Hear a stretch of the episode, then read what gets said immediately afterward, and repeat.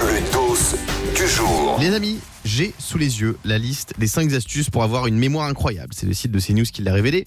Je vais vous dévoiler donc cette liste et on est avec Lucie au 3916. Salut Lucie. Salut tout le monde Salut Est-ce que tu as une bonne mémoire Lucie? Ça dépend pourquoi.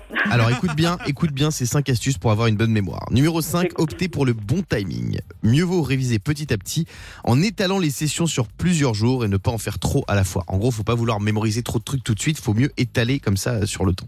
Numéro 4, adopter un mode de vie sain. Faut faire du sport, il faut bien manger, c'est très important pour la mémoire. Numéro 3, booster sa créativité. Pour bien retenir les informations, le cerveau réclame de la nouveauté. Il faut tenter de nouvelles expériences, varier les menus, vous cultiver et découvrir de nouveaux lieux. Ça serait bénéfique pour la mémoire.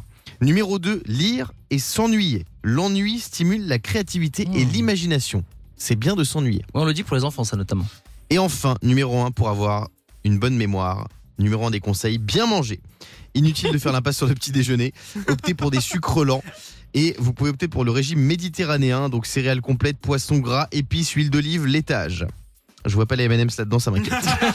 voilà les 5 conseils pour avoir une bonne mémoire. Vous, tiens, c'est quoi le truc que vous arrivez jamais à retenir en parlant de mémoire? Lucie, c'est quoi toi? Euh, bah justement, j'arrive pas à m'en- à m'en souvenir. Ah, non, Euh, En vrai. non, en vrai, certaines dates d'anni- d'anniversaire, notamment celle de ma grand, de ma belle-mère, j'ai Aïe. toujours un Ah doute ouais. à chaque fois.